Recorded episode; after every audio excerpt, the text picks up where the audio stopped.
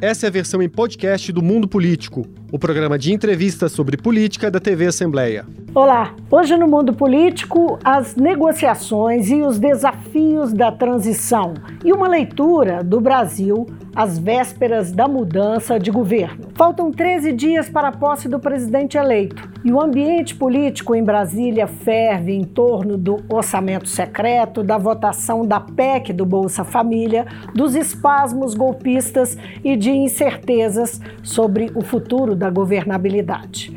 Para ler o cenário nessa que será a última entrevista do programa em 2022, nosso convidado é especial o cientista político Bruno Vanderlei Reis, diretor da FAFISH, a Faculdade de Ciências Humanas da UFMG. Muito bem-vindo, Bruno. Obrigado, Vivian. Prazer. Participa comigo da entrevista o jornalista Marco Antônio Sualito. Prazer estar com você, Vive com o Bruno. A gente estava com saudade dele, inclusive. Com né? certeza, tem tempo que ele não vem aqui. Pois é, eu Mas então, com saudade. Vamos aos fatos, vamos começar Pois pelos não. fatos, né? Imagino. Bruno, Hum. o Supremo Tribunal Federal derrubou, né, é, Uhum. hoje de manhã, quando terminou o, o- o julgamento, por 6 a 5, Uhum. é, é, é, considerou o orçamento secreto inconstitucional. Uhum. Começar por como é que você lê essa decisão do Supremo, com Uhum. as informações que você tem, não é? Que ele, ele chegou a ser suspenso na semana passada Uhum. e afinal teve esse desfecho. É, tá tudo muito fresco, né? Muito em cima. É o tipo de assunto que depois, para estimar com exatidão os efeitos, né? Precisa de alguma cautela, né? Muito técnico, muitas reverberações. Mas, enfim, o fato é que você tinha uma certa percepção, desde o meados do ano eu ia falar ano passado, mas na verdade antes da eleição, meados desse ano, teve uma manifestação do TCU que instruiu a decisão do Supremo e que já meio assim deixava a coisa encaminhada na direção de, de inconstitucionalidade no que diz respeito à transparência, etc, etc. Mas é sempre incerto essa, esse tipo de decisão, e isso se exprime no 6 a 5, também por causa da justificada hesitação do, do Supremo de eventualmente se meter em matéria tão nevrálgica das relações entre legislativo, executivo, etc. De qualquer maneira, eu leio pessoalmente o, o orçamento secreto primeiro, assim, como o- um, um sintoma de um de um executivo débil, né, frágil, não só na sua inépcia, mas eventualmente até na sua vulnerabilidade político-jurídica. Bolsonaro era um cara que cometia crime de responsabilidade dia sim, dia não. E olha lá, tem gente que diz que é todo dia.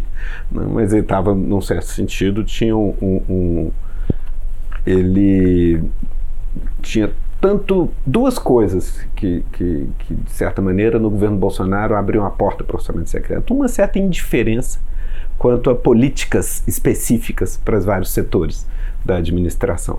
Você quer ter um critério específico de alocação de recursos, de saúde, educação, etc. Isso nunca foi a prioridade do Bolsonaro. Antes, o contrário. Antes, se tiver a, a- orientação meio anti-institucional dele, é de desmanchar rotinas e formalidades eh, estipuladas em favor da, da conveniência mais imediata. Então, ele é relativamente indiferente se, de repente, são os deputados que estão resolvendo para onde vai dinheiro de educação, de saúde, etc., apesar da pandemia.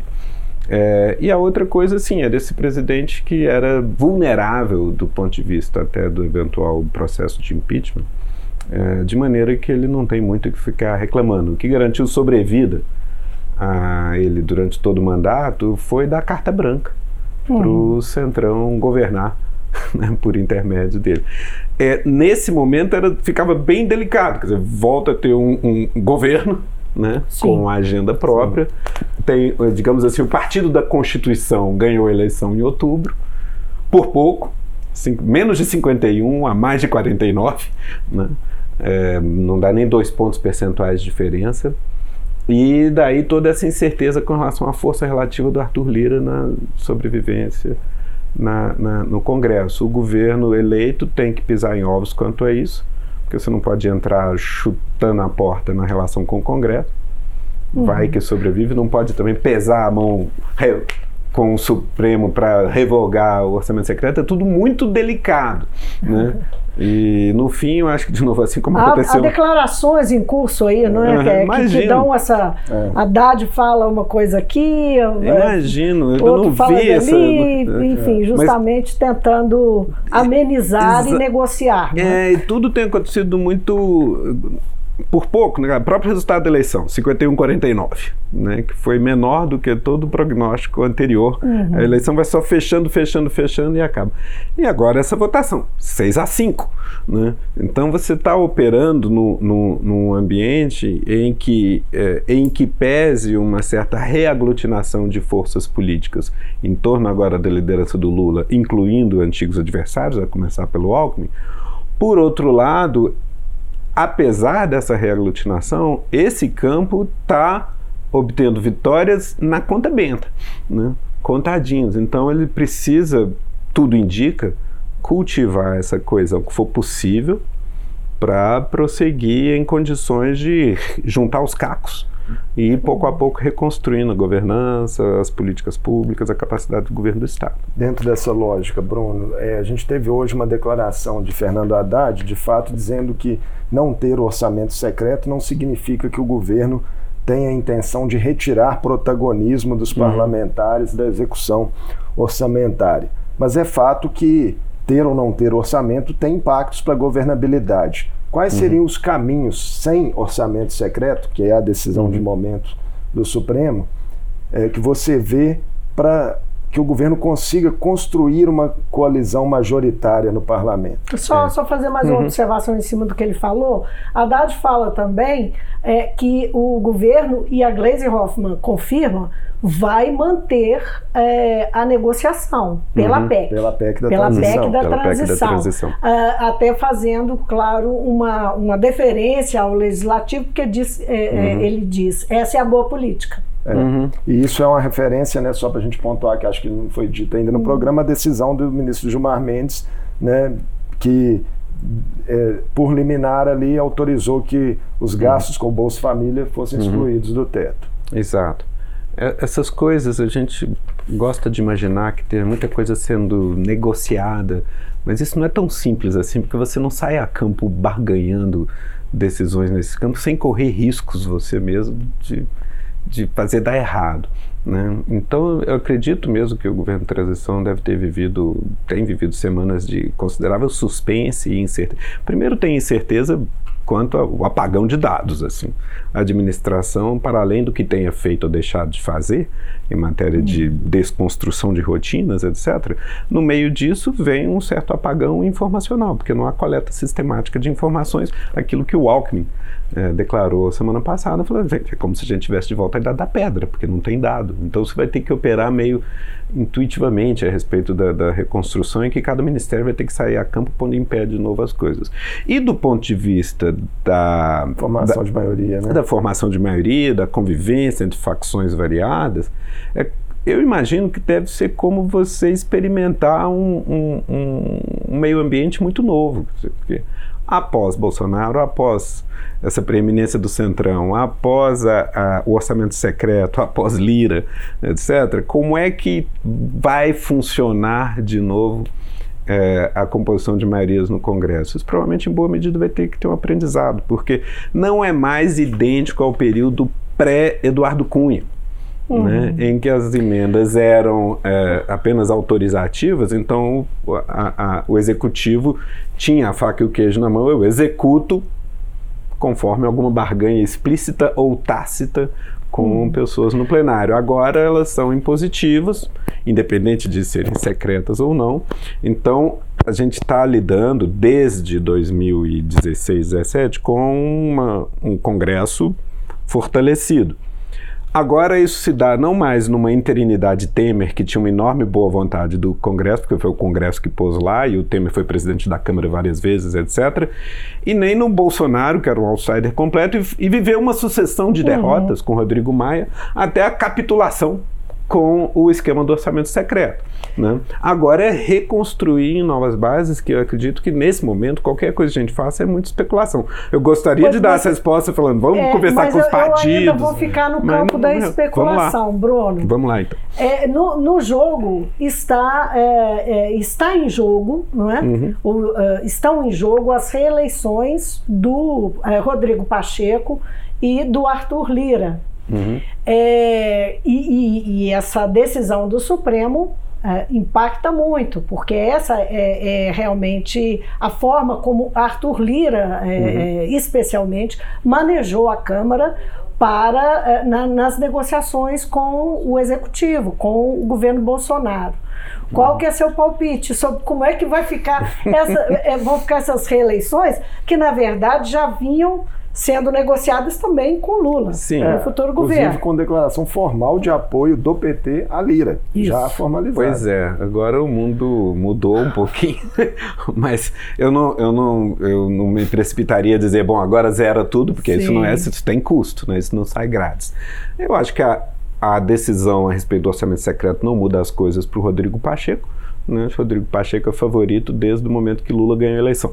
Né? Um pouco é isso. Rodrigo Pacheco apostou seus, suas fichas na vitória do Lula.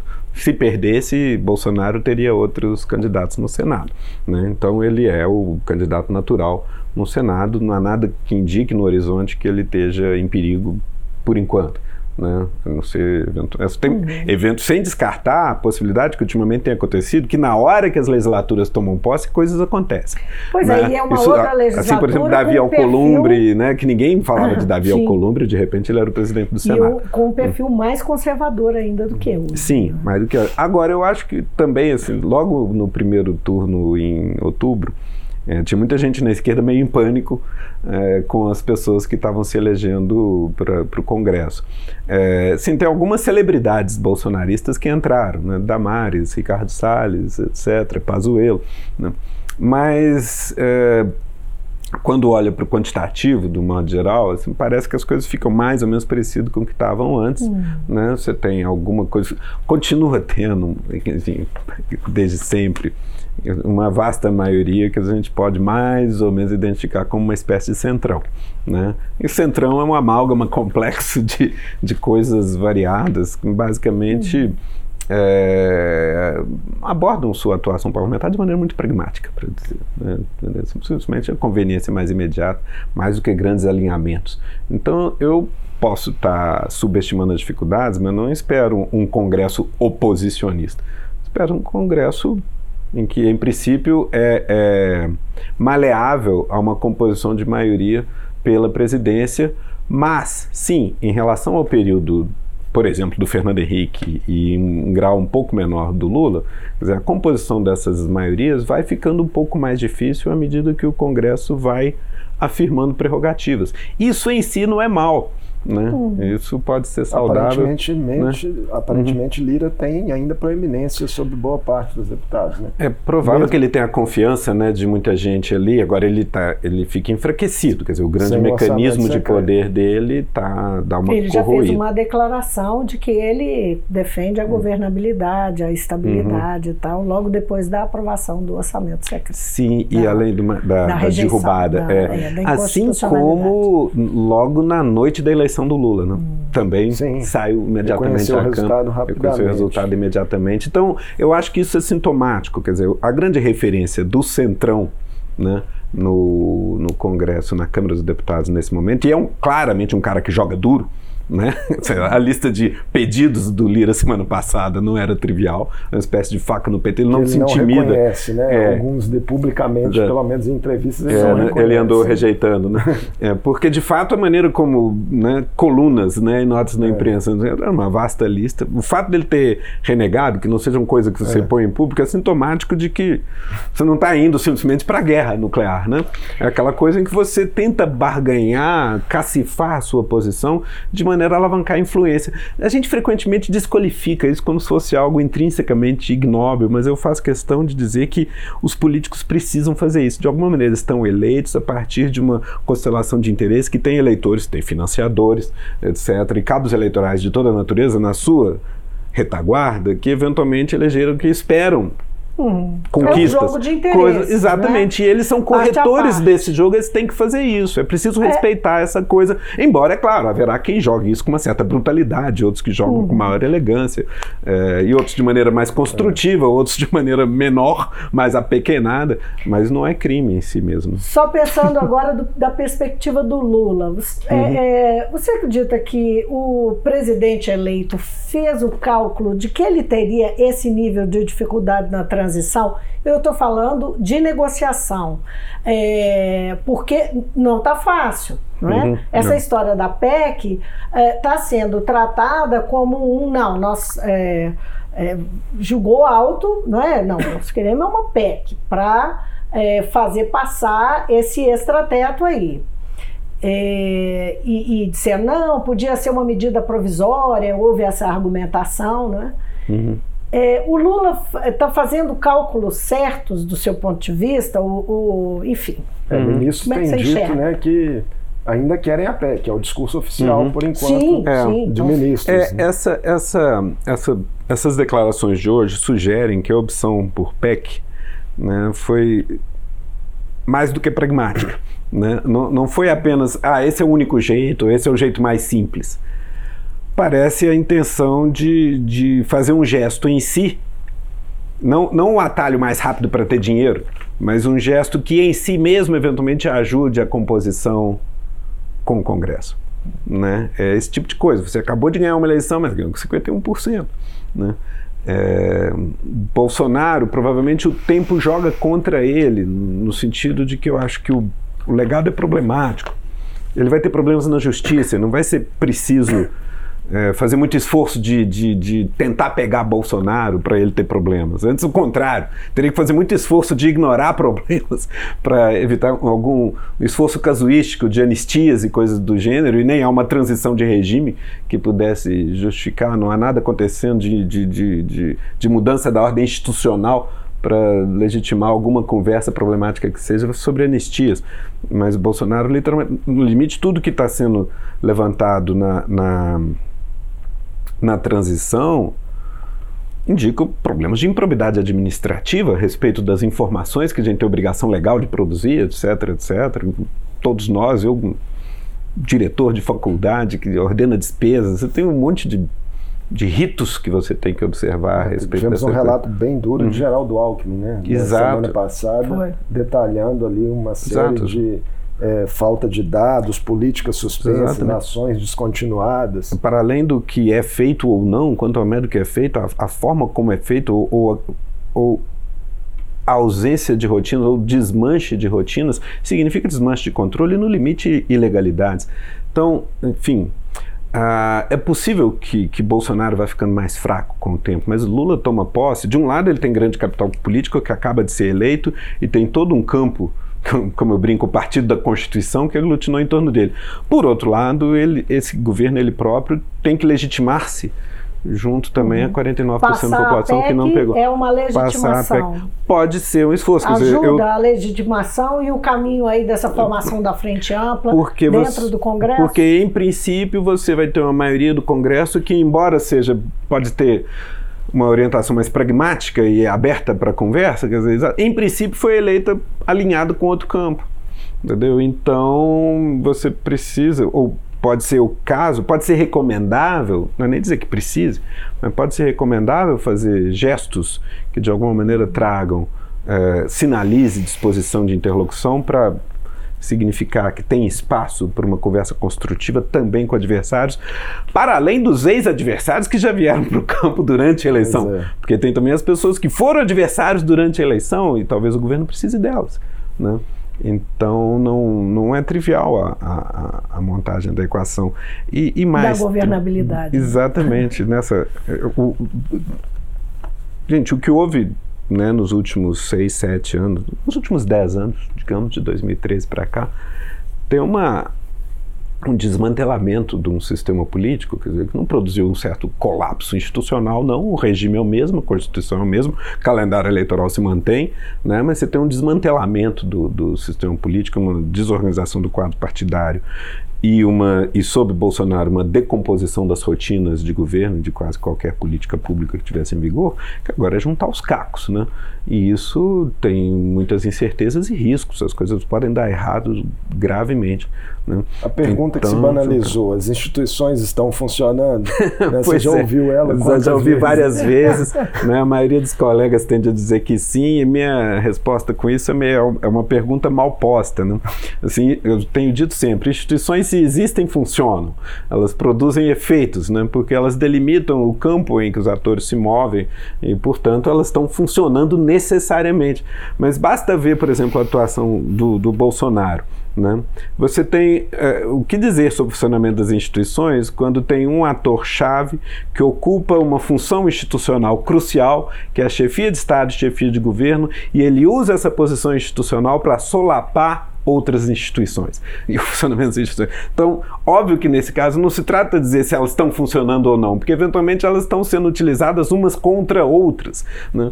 Então, você está operando num quadro de incerteza. mais que nunca, por é. mais que sim fragilidade, é. seria isso? Fazendo um monte de apostas é. incertas. Né? Uhum. A situação do, do TSE durante a campanha foi dramática, né? em que você tem que modular o Bolsonaro comete todo tipo de irregularidade, né? mas você tem, tem que modular a resposta. assim, hum. um momento que ele tivesse em xeque? Não, né?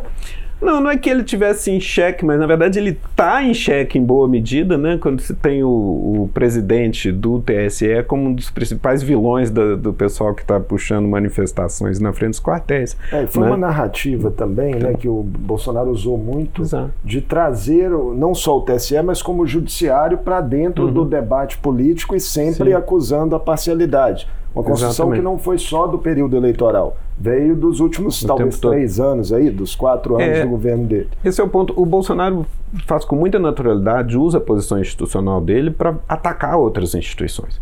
Né?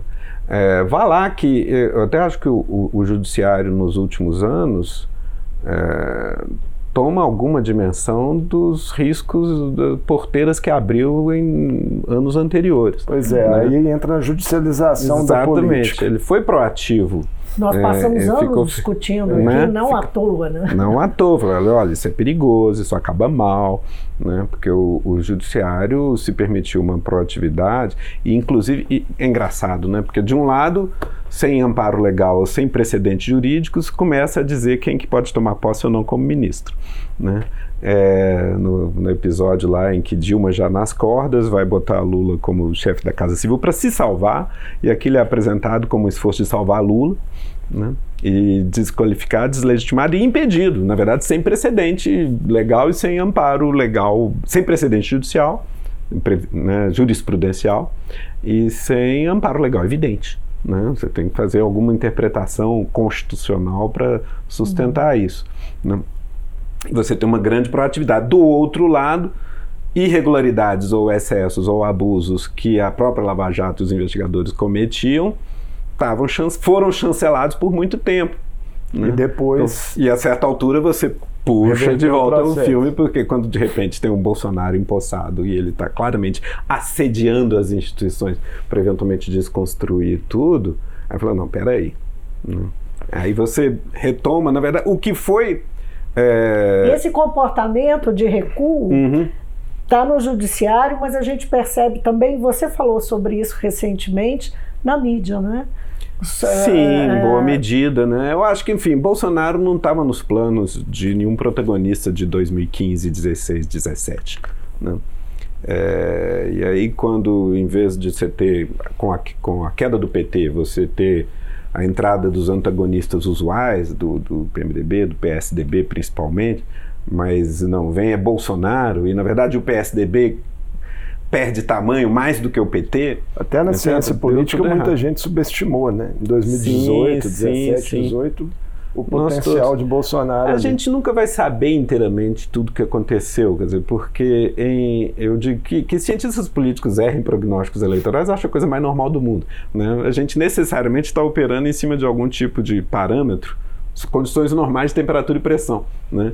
Normalmente é isso. Então, o que eu falava, por exemplo, no primeiro semestre de 2018, falava, olha, quando começar a campanha, a partir de agosto é que começa o período mais difícil para o Bolsonaro.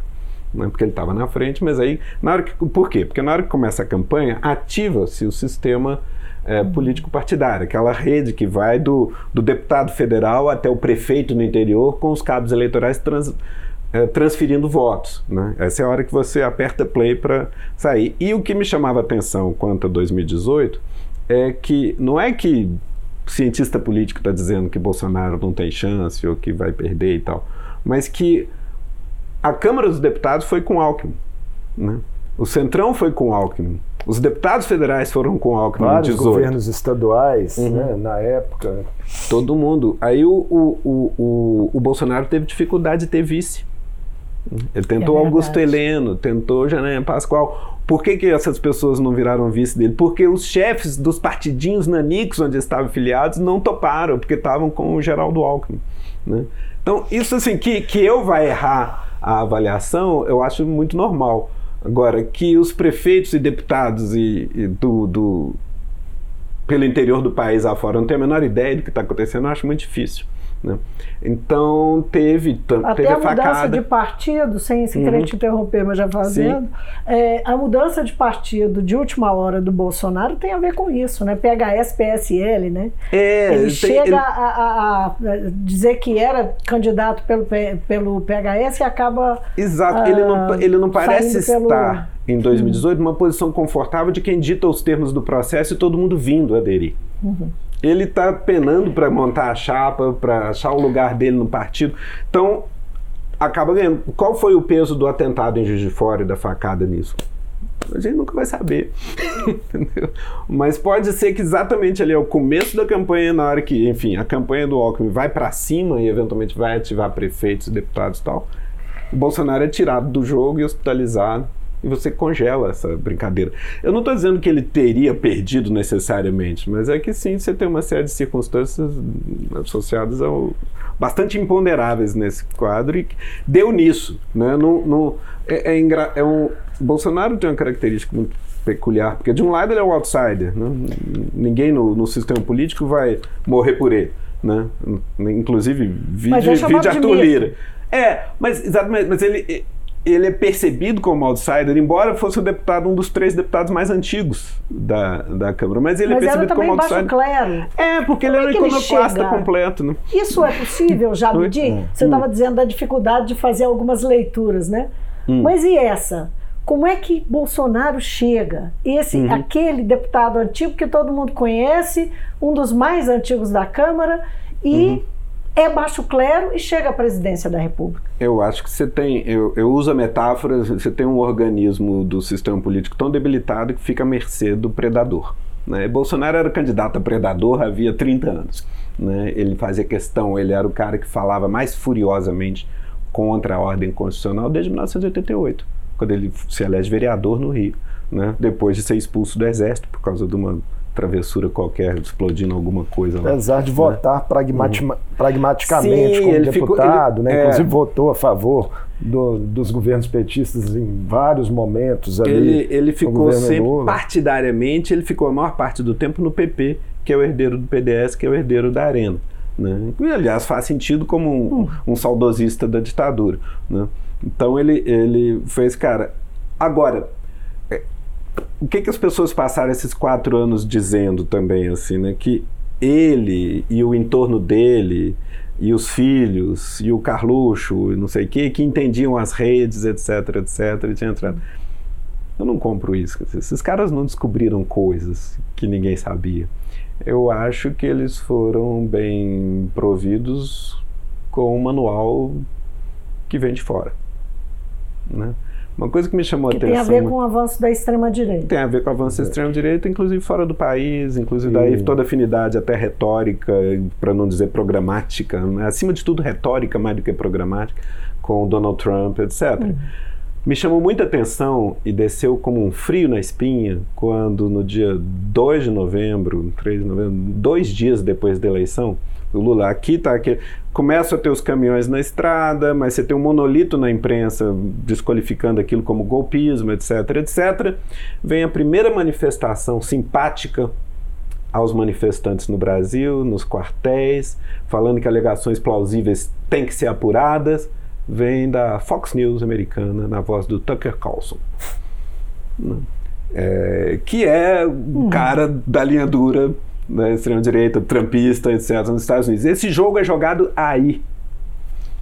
É. Jogo, nós somos um peão nesse tabuleiro. E o, só para fechar, assim, né, a, a, nesse, na hora que eu olhei para isso e falei: caramba, isso não vai sumir. A gente vai ouvir para o resto do mandato que a eleição do Lula foi roubada, assim como os americanos ouviram a vida toda que Barack Obama é muçulmano, não nasceu uhum. nos Estados Unidos, que Joe Biden roubou a eleição dele. Isso vai acompanhar o resto do mandato né, nesse atrito que vai deixando o governo na defensiva e vai minando. Né? É isso que vai fazer. Nesse sentido, não é Bolsonaro é o inimigo. Bolsonaro é o cavalo eventual desses caras. Na sua visão, é, o, um dos saldos, então, do governo Bolsonaro, até por essa sua lógica de argumentação, é um, um enraizamento da extrema-direita no Brasil? É, de alguma, né? De uma, de uma... Bolsonaro é extrema-direita, muito claramente, orgulhosamente, né? Um cara com uma conversa fascistoide, autoritária, mais ostensiva. Eu acho que ele é um cavalo de tiro curto, um pouco por causa da, da, da natureza anticonstitucional da plataforma dele, muito agressiva. Né? Bolsonaro é o cara que vai falar contra é, o TSE, contra a urna, etc. Contra, no, no, no sentido que, num certo sentido, a direita no Brasil, eu suspeito que não precisa. A direita no Brasil com boa penetração evangélica, uma plataforma assim é, politicamente um pouco mais dura, um pouco mais intolerante, é, com um componente de mobilização evangélico nas periferias, com um repertório econômico mais pró-mercado, né? E essa é um, uma coalizão que é competitiva eleitoralmente, não precisa desqualificar as urnas, não precisa bater de frente com o Supremo ou com a Constituição. As Forças Armadas fizeram essa leitura, você acha? Não sei, eu acho que as Forças Armadas. Eu posso ter, eu não sou nenhum estudioso das Forças Armadas, tem colegas que estão mais mergulhados nisso e dizem muita coisa diferente da minha intuição. Assim, de que são, Bolsonaro é fruto de uma movimentação nos quartéis mais do que mobilizou os quartéis na falta de outra coisa. Uhum. Minha sensação é o seguinte: Bolsonaro é o cara que, chegando ao poder, precisa de quadros e faz um movimento de cooptação de, de, de, da cúpula militar, até porque você traz gente para ocupar a esplanada. Com isso, você ganha um respaldo militar, com um você ganha um dispositivo militar simpático, receptivo a você, que pode ser importante em caso de instabilidade aguda, né? e ao mesmo tempo você passa a ter quadros onde de outra maneira ele não teria. Não é ele, o Bolsonaro não vem surfando um mega movimento cheio de gente e aí acaba ganhando poder. É o contrário, ele cai, ele é ninguém em 2017 e tem que governar o país em 2019. Né? Então ele tem, tanto é que improvisa né? e traz militares, do modo geral, com maus resultados, do modo geral. Mas coesiona aquilo. Agora, em boa medida, ele, ele tem a simpatia no, no, na família militar, digamos assim, nos quartéis, no médio escalão também das PMs e tal. É, mas eu nunca. Eu não, eu não sinto como plausível a ideia de uma movimentação por parte da, das Forças Armadas como instituição, alto comando, dando golpes, etc. É, é, na hora que eu penso no cenário de crise deterioração institucional, eu penso muito mais é, num governo que vai se incapacitando para agir, vai ficando impopular, desgastado, e essa corrosão na forma de, de, de certa anarquia nas, nos tratos médios de polícia militar e milícias e etc., corroendo a ordem. Isso é um, um cenário muito mais preocupante do que, sinceramente, eventual quartelado. Eu ficava falando, gente, se, se, se dois ou três generais põem os tanques na rua e dão um golpe, isso é, é, é, quase uma boa notícia, porque isso dura seis meses. Né? Você não tem como realmente sustentar isso por 21 anos fora de uma Guerra Fria. Entendeu? Você não, não tem viabilidade no cenário desse. Não é isso. Né? Nunca foi isso que estava no, no horizonte. Que teria que passar né? por o um apoio uh, externo. É, você tem que se legitimar minimamente. Veja uhum. a Bolívia. Né? A Bolívia é uma você tem Evo Morales força a mão em busca de um terceiro mandato, abre o flanco para ser contestado, tem uma eleição apertada, embora foi eleição. Isso por si só já abriu o espaço para dizer que roubaram a eleição e a fraude uhum. e derrubaram ele, ele teve que fugir, literalmente durou seis meses. E tinha que fazer outra eleição e outra eleição com, de novo, vem o partido do Evo Morales. Então você não consegue sustentar simplesmente, deu um golpe e agora eu mando. Num país do tamanho do Brasil, no contexto do mundo de 2020. Eu acho que pensa no, no, na, na deterioração autoritária que está acontecendo no mundo afora, e ela é de outra natureza. Né?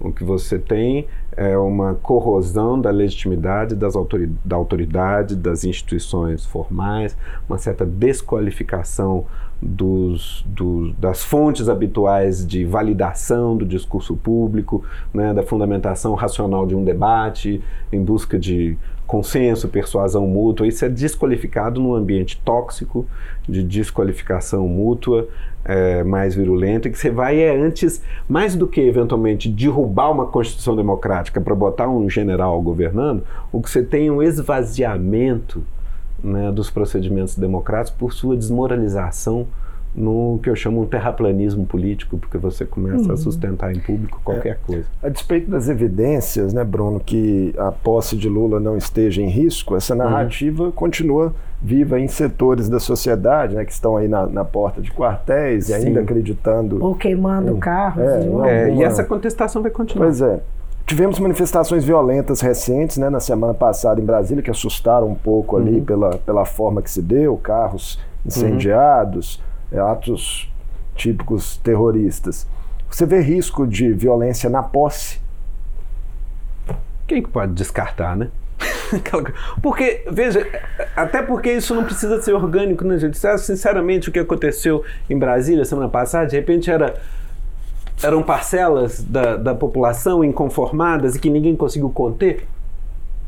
Ou não é gente encorajada a fazer isso? Uhum. É, bom, é bom que as instituições Mas, estejam em sinal de alerta é, ligado. Claro, eu acho que é importante que as instituições estejam em sinal de alerta ligado, estejam realmente vigilantes. Há gente conspirando contra a ordem. É. Né? Há é financiamento, que você, né? Isso já está Há financiamento, é muito claro né, né, que há financiamento.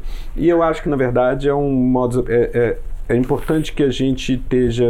Isso, isso não necessariamente se radica exclusivamente dentro do país, isso extrapola fronteiras. Né? É, é muito exasperante a homologia formal de vários processos análise que você tem pelo mundo afora. Né? A internet cria uma oportunidade, mas eu acho que há muito de. Há um playbook há um manual de como você desestabiliza regimes, é mais do que governo, você desestabiliza um regime. Quando a Rússia invadiu a Ucrânia em fevereiro, né, todo mundo caiu de boca naquilo, eu pelo menos estava além demais começando um período de uma semana de isolamento por causa de Covid, 10 dias no quarto, e no segundo dia a Rússia invade a Ucrânia. falei, caramba, guerra! E aí fica lá mergulhado, lendo umas coisas, hum. assistindo documentários e tal, a internet está cheia deles. Na hora que você pode escolher o documentário sobre a Ucrânia, a sua inclinação mais. Pode ser o mais pró-Rússia, pode ser o mais pró-Ucrânia, mas todos eles contam a mesma história lá em 2014 na Euromaidan, na, na, as rebeliões na Praça Maidan, lá em Kiev, em 2014. É muito parecido com 2013 no Brasil igualzinho. O repertório tático, o repertório de, do, do, do, do, tipo de recurso mobilizado, é, o tipo de retórica, a, a existência de grupos específicos que funcionam como ariete da provocação violenta. Quer dizer, vai é formando é, um caldo. É, é, é, isso que uh, esse, esse, digamos. Na nossa história recente, de 2013 para cá, você diria que estava é, é, sendo ali é, tem um repertório criado de... uma, um, um, contexto para essa extrema direita avançar. A gente precisa acabar de entender essas coisas, claro. É muito difícil validar sobre isso, porque não é também política internacional habitual, não é geopolítica habitual, porque não é de governos que a gente está falando necessariamente, mas você tem uma interface complicada aqui entre estabilidade nacional de, de casos políticos domésticos específicos com um ecossistema internacional que tem um modus operandi. Em, a homologia da linguagem e da, da, do discurso e do repertório tático entre Bolsonaro e Trump salta aos olhos. Né? E você tem um, um, um, um repertório tático também de desestabilização política, sem prejuízo do fato de que as pessoas estão sinceramente na rua. Entendeu? Uhum. No, no, momento, mas, mas você é, tem como capitalizar uma, essas coisas. Uma marca do Bolsonaro não é, uhum. é, é, que, é, e do, do bolsonarismo é que ele cultua a violência, o Sim. ódio, o adversário ele é inimigo, Sim. não é? E, e, e, e toda, todo o discurso é muito em torno né, da, da, da, oposição marcada pela, pela violência. Uhum. É, e isso foi a, a, institucionalmente alimentado pelo governo com, é, enfim, um monte de flexibilizações aí de armas e a população sendo armada. Você diria que está havendo uma inflexão cultural no Brasil a partir desse, desse crescimento da extrema direita e desse é, e desse governo mesmo, né? Uhum. No mundo, né? De novo, né? Os Estados Unidos estão repletos de milícias, né? De gente armada. Lá, lá a, a o governo é, é, constitucionalmente impedido de botar qualquer restrição ao armamento pessoal. Então, lá o problema de milícias é mais sério que aqui, né? E elas causam problemas de intimidação, de, de casas legislativas em alguns estados, no, pelos Estados Unidos. É, o repertório é mais ou menos esse. Quer dizer, você tem a, a, o ambiente político da internet. É, acho que pode ser apropriado, como muitos colegas dizem, tanto à esquerda quanto à direita. Mas ele não favorece moderação política. Tá? Ele favorece uhum. o choque, né? É aquela, é, é, é quem é, agride o adversário e, portanto, o, o promove inimigo e o desqualifica como criminoso, como alguém que vai destruir, numa, uma, né, numa armação bem maniqueísta, bem dura, bem intolerante, é que ganha volume na, na internet. E esse é um ecossistema que esvazia o centro. Isso ajuda né? a explicar o fracasso da terceira via, da chamada terceira via na, na, eleição do Brasil desse ano? Ajuda, acho que é um ingrediente a mais, embora é isso, né? A, a dinâmica eleitoral insiste em frustrar é, sonhos é, de, de, centristas moderados mundo afora desde os anos 40. Vídeo a UDN, né, nos anos 40. A certa altura, a UDN é progressivamente empurrada pela coalizão PSD-PTB para conspirar com os, com os generais. Uhum. Né? Mas é, o que está acontecendo agora é uma versão mais radicalizada disso, porque a democracia do, da segunda metade do século XX era uma democracia que dependia da mediação partidária, que só os partidos tinham organização e capilarização para fazer, né, para fazer a mediação que transformava inclinações de opinião em voto em larga escala. Né. Agora, no ambiente atual da internet, os partidos parecem constituir uma mediação dispensável. Né? Mais ainda quando você tem um sistema feito do Brasil de lista aberta, etc., em que eles nunca foram salientes na fixação do, do, do da orientação do voto do eleitor né? é uma agregação ex post. Os partidos têm muitas fontes de poder no jogo intraparlamentar, na transferência de recursos nas campanhas, etc., mas não, não na tomada de decisão do eleitor. E aí eu acho, no mundo da internet isso é reforçado e os partidos estão a identificação partidária está sendo corroída e está diminuindo mundo afora de maneira uhum. que a, a, o ecossistema político hoje é propenso a dispensar me, essa mediação e aí ela tem uma oportunidade, eu diria, a plebiscitarização, digamos assim, da política, ela esvazia o centro, ela aumenta a intolerância, ela favorece polos, mais ainda do que já tinha antes. A gente teve até um relato, né, Vivian, de vários deputados é, que a gente ouviu após a eleição, é, de que aqueles que estavam mais vinculados às campanhas majoritárias, mais diretamente vinculados, tiveram mais facilidade para se uhum. reeleger. Uhum. Né? Uhum. Alguns tiveram que lidar com o limbo ali, de não, ter uma posição muito clara e, Para esse foi mais difícil. É, se um candidato presidente estiver falando no estado tal, vote em fulano, você vai ter milhões de votos. Agora, Bruno, só é, eu, eu queria focar um pouco Uhum. É, no futuro. Sim. Nós falamos aqui de 2013, você falou desse crescimento da extrema-direita, tomamos aí é, esses acontecimentos recentes, né, que a gente pode considerar dos últimos seis, oito anos, é, é como mudança e marca também um período de, de instabilidade permanente no país. Né? Uhum. O que, que pode devolver a tranquilidade? Uhum. É, o que Lula né, que é o presidente eleito, que vai governar a partir de, de é, 1 de janeiro, tem que fazer ou deixar de fazer para que é, uhum. o país volte a uma normalidade. Tá. É, eu acho que ele tem que equilibrar duas coisas, é o que tem me passado pela cabeça, assim, que talvez possam estar em tensão uma com a outra. É, porque primeiro é o seguinte, ele precisa entregar bem-estar. Né? É, a vida tem que melhorar. A vida melhorando, você tem um, um, um vento nas costas. As coisas. Bom, ele precisa entregar isso porque ele chegou ao poder sob grande é, desconfiança, né? 49% estavam é, suficientemente atemorizados com a mera perspectiva da volta de um presidente que tinha governado por oito anos para aceitar continuar com Bolsonaro, não obstante tudo que você quiser empilhar contra Bolsonaro.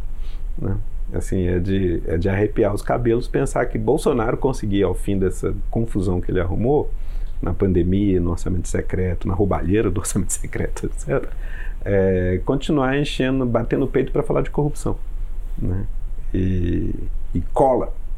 Né? Então, você precisa é, suavizar essas desconfianças, esses medos, com um governo que preside sobre prosperidade tá? de maneira que isso é o principal lenitivo que a sociedade pode ter. E, aliás, é até um problema. Hoje, quando muita gente fala se crescimento econômico continua sustentável, se a gente deve... Os governos não têm muita opção, eles precisam entregar é, bem-estar. E um governo pela esquerda, então, nem se fala. Né? A esquerda, brinco sempre, assim, mas é verdade, a esquerda, por definição, tem inimigos poderosos, ou não seria esquerda. então, ela precisa entregar bem, conquistas para falar, olha como sua vida melhorou. Né? E aí é só para os pobres é, é, que não, são a prioridade é, declarada ou teria que ser uma sensação de bem-estar mais ampla para aplacar ali resistências? Uhum. Quanto mais ampla, melhor, claro, né? mas o, o grosso do eleitorado é mais pobre nas condições do Brasil. Então é lá que se resolve Reforma a parada. Reforma tributária seria alguma coisa que não sei, alguma coisa eu não acredito. A gente tem condições de fazer coisas ambiciosas inovação institucional, você vai estar tá juntando os cacos. Né? Então, botar para funcionar o que tinha já é uma conquista. É, e não acredito que você consegue realmente entregar se você bota o sarrafo muito alto. Uma reforma tributária não vai rolar, não tem coesão para isso. Né? Então é meio. A, a, o período anterior do Lula sugere que tem espaço até fiscal para você ter melhorias de bem-estar social sem comprometimento é, do quadro macroeconômico, do modo geral. Claro, houve período favorável nas commodities, etc., mas isso oscila mesmo. Tem que navegar por ali. Ele tem que entregar bem-estar social sem ser simplesmente gastança com inflação alta, estagnação. De alguma maneira, tem que andar nesse fio da navalha de uma política econômica que seja ao mesmo tempo sustentável no médio prazo e com canalização, aproveitando oportunidades de canalização de renda para a base da pirâmide. Seria muito importante ir além da base da pirâmide, sobretudo certa classe eu, eu, eu me chama atenção, sobretudo, assim, a, a, forte adesão ao bolsonarismo do pequeno comércio. Uhum. Entendeu? Esse, esse é um esse é um calcanhar de Aquiles do sistema político brasileiro. É preciso trazer é, o pequeno comerciante, o dono de um pequeno negócio, o dono da birosca, o, o, o dono da borracharia, o motorista de caminhão, etc., para se perceber como beneficiário de conquistas Pois é, isso, isso faz a gente pensar sobre, sempre me deixa é, muito curiosa sobre. A, a gente sabe que o, o discurso liberal que o, o, governo Bolsonaro vende não, nunca foi o, o, o discurso de Bolsonaro. Então, aquela uhum. história de deixar as pessoas trabalharem porque elas, não é, elas precisam ter liberdade uhum. para trabalhar e tal colou de uma forma muito impressionante Sim. nessa parcela é, da população. Né? Uhum. Eu acho que mundo afora tem isso. Se, se nos anos 60 o clichê da pessoa mais ou menos politizada era algum jargão mais ou menos marxistoide, né? Na, nesse momento o clichê político básico da pessoa medianamente politizada é uma conversa liberaloide de aí ah, eu faço o que eu quero. Né? Hum. Mas isso não é liberalismo bem entendido, né? porque a pandemia nos ensinou muito claramente isso. Liberdade é eu resolver que eu não vacino e que eu não uso máscara, que eu não fico em casa e mato meus vizinhos? Né? Claro que não. Né? A liberdade que se afirma na, na minha prerrogativa de matar quem eu tiver o impulso de matar, naturalmente não é o império da liberdade compartilhada por todos, mas é apenas a lei do mais forte. Né?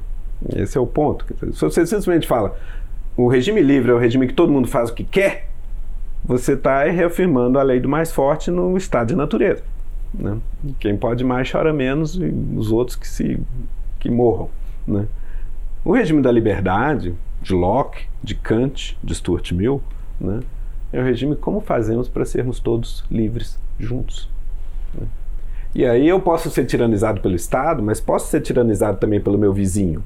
Então, como é que você garante a, a, que todo mundo. É se todo mundo fizer aquilo que seria o dever de todos fazerem para que todos sobrevivam. Kant, relativo categórico. Somos todos livres juntos quando todos nós cumprimos nossas obrigações que são coletivamente desejáveis, etc. Ou seja, nós cuidamos do nosso vizinho e, e, e evitamos que nossa vizinha que tem 90 anos morra de Covid, etc. Né? E o Estado liberal, o Estado que nos obriga a cumprir esse tipo de dever. Né? Esse é o ponto. Não é um Estado socialista que vai sair distribuindo renda, digamos, ou, ou distribuindo a propriedade, mas nos obriga a cumprir aquela lei, lei uhum. que todos nós quereríamos que todos os demais observassem. É esse o regime. Né? E aí eu acho que sim, um pouco. De um lado, tem muita direita autoritária que se apropria de uma retórica eles adoram se chamar de liberais, mas eles não têm o menor problema de operar com a ditadura de plantão, desde que ela não encha a paciência dos proprietários. Entendeu? Então, a, a, a, qual é o problema do outro lado? Você tem a, esquerda tem dificuldade de reivindicar essa liberdade, esse liberalismo. Né? Eu brinco assim, não, liberal não é o Paulo Guedes, liberal sou eu. Né? eu sempre brinco com isso, porque é. né? o, o, o, é, frequentemente essa direita não está preocupada com o devido processo legal, não está preocupada com o direito de reunião, de associação, de voto, etc, etc. Está preocupada simplesmente em não, não, não, quer pagar imposto quer uma, a lei do mais forte liberada. E aí o pessoal opera. Entendeu? O que, que eu acho que de alguma maneira atrai, é, até no pequeno empreendedor, que de resto precisa de tanto apoio, né? É porque, em boa medida, a, a esquerda também tem dificuldade de se liber, de, de incorporar o um pequeno proprietário. Né? de uhum. incorporar uma conversa a sério, porque na medida em que ele simplesmente está tá, tá desqualificando a própria propriedade, uh, embora isso não esteja no programa no horizonte há muito tempo, mas na retórica, e eventualmente uh, fala em favor do trabalhador contra o patrão, ela aliena o apoio do cara que tem um pequeno boteco uhum. na, na, na, Rocinha e tem dois ou três se empregados. Ele, próprio, ele se identifica como patrão. Você entregou esse cara é, de mão beijada. O microempreendedor O microempreendedor né? que precisa de muito apoio, precisa de uhum. apoio na, na, na, publicidade do que está fazendo, precisa de apoio na contábil, precisa de apoio para organizar seus tributos, etc. Ele, ele próprio se beneficia muito do, do ganho de renda do trabalhador mas você não pode simplesmente antagonizar esse cara como patrão. É, teve uma fala do Lula ele... nos debates né, presidenciais que gerou muita repercussão. A certa altura, ele meio que disse ali, num determinado contexto, que MEI não era o emprego, o, pelo menos o emprego que ele gostaria de, uhum. de criar uhum. para os brasileiros, né? Uhum. Mas é só para a gente não perder o fio da meada, sim, sim, Bruno, porque a, a, pergunta da Vivi era muito importante, né? Sim, voltando para o futuro. O que deve devolver a estabilidade ao Brasil? Você falou de dois desafios, falava de dois desafios, Falei mas um. só falou de um, Isso. que era o de garantir o bem-estar uma sensação de bem-estar social. É, e o precisa- segundo desafio? E esse, é, Pois é. com isso a gente vai fechar a nossa conversa. Vamos tentar, porque eu acho que é o seguinte: é, o jogo do destino, do eventual sobrevivência ou não do Lula até o fim do mandato, como eu disse, se define aqui, também na capacidade de entregar bem-estar, mas também fora do país. Tendo em vista que você tem um adversário, né, o primeiro ator midiático, visível, importante, que pulou do outro lado é a Fox News. Né? É, e, num certo sentido, eu acho que o que a Fox News antagoniza não é necessariamente o PT, ou o Lula, ou a esquerda, mas é uma antagonização. Isso inclui entre os antagonistas da Fox News o Partido Democrata americano, que está lá apoiando a guerra na Ucrânia, etc, etc. O jogo é mais complicado do que os polos esquerda-direita, por isso. É, esse, esse polo, mas que a Fox News vocaliza, né? Ele em boa medida rejeita e, e antagoniza o multilateralismo global, o sistema ONU, e etc. Que, diga-se, tem em Lula um dos seus principais heróis nesse momento. O Brasil voltou. esse, essa, esse meme que está pelo país, pelo globo afora, o Brasil voltou. Quer dizer, o, o, o, o Brasil, de um modo geral, sempre, desde o Barão do Rio Branco, tem uma posição, de um modo geral, construtiva, moderada, né, na relação com os vizinhos, na, na, na geopolítica hemisférica, etc. Até mesmo na ditadura, o governo Geisel é o primeiro a reconhecer os governos de Angola, os governos comunistas de Angola e Moçambique, na- logo depois da Revolução dos Cravos em Portugal. né. Então, o, o, o Brasil tendeu a jogar uma posição moderada, pragmática quanto a isso quando você tem um, um presidente operário vindo pela esquerda, mas é capaz de atuar pragmaticamente para ter ganhos de bem-estar e jogar de maneira proativa no sistema multilateral, ele se torna um popstar do multilateralismo. As pessoas amam ele e acho que isso torna ele um, um alvo. Uhum. É, dessa turma. Então, de alguma maneira, ele precisa alavancar Mas é a um posição. anteparo também? É um Ou anteparo é também. uma- É um anteparo também, porque nesse momento o governo americano, na medida que o principal ameaça ao Joe Biden, ao Partido Democrata, é o Trump, né? É, resistir ao Trump também envolve a desqualificação do discurso do Trump com relação ao assédio às instituições que tanto Trump quanto Bolsonaro fazem. Então você tem uma afinidade é, tática em relação a isso que é capitalizável em princípio.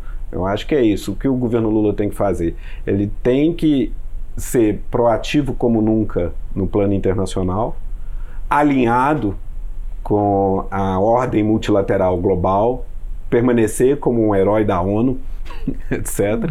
Né? Retomar os laços regionais numa Unasul da vida, que de resto era um projeto basicamente de infraestrutura e defesa, que interessará as Forças Armadas, entendeu? e cria uma base potencial, investimentos eh, de infraestrutura que eventualmente podem ter boa vontade de financiamento externo, podem ter um chão territorial na cooperação regional que podem eventualmente lastrear uma expansão econômica devidamente calibrada, entendeu? E fazer esse jogo agora. Então você tem um jogo regional de articulação independente dos Estados Unidos, mas não antagonista aos Estados Unidos, que de alguma maneira lastreia um esforço de crescimento que possa dar dividendo embaixo. Agora, se você quer fazer esse jogo, você precisa estar coeso domesticamente. Você precisa de que, dentro de casa, o seu partido da Constituição esteja coeso. É preciso governar de frente ampla. Se o governo for percebido como um governo do PT, morreu. A gente não consegue resistir à guerra de fricção da Fox News. Entendeu? Porque essa guerra é assim, é de desgaste cotidiano, é de deixar o governo na defensiva e comprometer a credibilidade do governo permanentemente. Então é coesionar a retaguarda num governo sim abrangente, que traga novos aliados tanto quanto possível, daí o gesto com a PEC, todo comedimento faz sentido, para ter coesão interna, para fazer os gestos para fora que podem ser uma base para uma, uma expansão econômica. É, falar é mas fácil. claro que isso é impossível. É, mas falar é mesmo fácil. Que, mesmo né? que falar seja fácil. É, exato. É, a mas claro daí, né? impossível. Eu acho que é isso, não tem muito. Tem que tentar caminhar. Pessoal, o nosso tempo acabou. obrigado. Agradeço muitíssimo pela sua agradeço. presença, por essa aula que mais uma vez você traz para a gente ao mundo É político. sempre, né? É João? sempre, é uma sempre. aula. Imagina, obrigado, pessoal. Nós conversamos com o cientista político Bruno Reis, ele é diretor da Fafiche, que fez então uma leitura do cenário político em Brasília, nesse momento quente da transição e das expectativas para o Brasil que chega em 2023. E neste último programa do ano, depois de 13 anos de jornada, eu aproveito para me despedir e passar o comando do mundo político para o Marco Antônio Soalheiro, meu colega, eh, que representa muito bem a nova geração da TV Assembleia. Marco, muito bom trabalho pela frente. Vive é uma honra, mas antes de tudo eu preciso te parabenizar pela sua linda e inspiradora trajetória eh, no programa e te agradecer muito, mas muito mesmo pela generosidade nesse processo de transição, mas não apenas nele, ao longo de toda a nossa convivência. Eu fui seu estagiário na PUC TV há 22 anos atrás, depois a gente se reencontrou né, em 2009 aqui na TV Assembleia. E desde então trabalhamos em parceria aí em diversos momentos né, da nossa cobertura política e eleitoral. Você é e seguirá sendo uma referência para toda a nossa equipe, eu tenho certeza que eu posso falar em nome de todos eles. Seguiremos Só juntos. Posso agradecer. Seguiremos juntos, vamos continuar trabalhando, vou estar aqui. Obrigado a vocês por poder estar aqui nesse Mais uma dia vez. especial. É isso aí, não, e foi escolhido a dedo. Ah, imagina. E Muito um honrado. abraço, e um abraço para você de casa. O Mundo Político é uma realização da TV Assembleia de Minas Gerais. A apresentação é de Vivian Menezes, a edição de áudio é de Leandro César, a produção é de Tayana Máximo e a direção é de Alevi Ferreira. Você pode seguir o Mundo Político nos principais tocadores de podcast. Assim, você não perde nenhuma edição do programa. Para ver essa entrevista e outros conteúdos da TV Assembleia, acesse almg.gov.br/tv.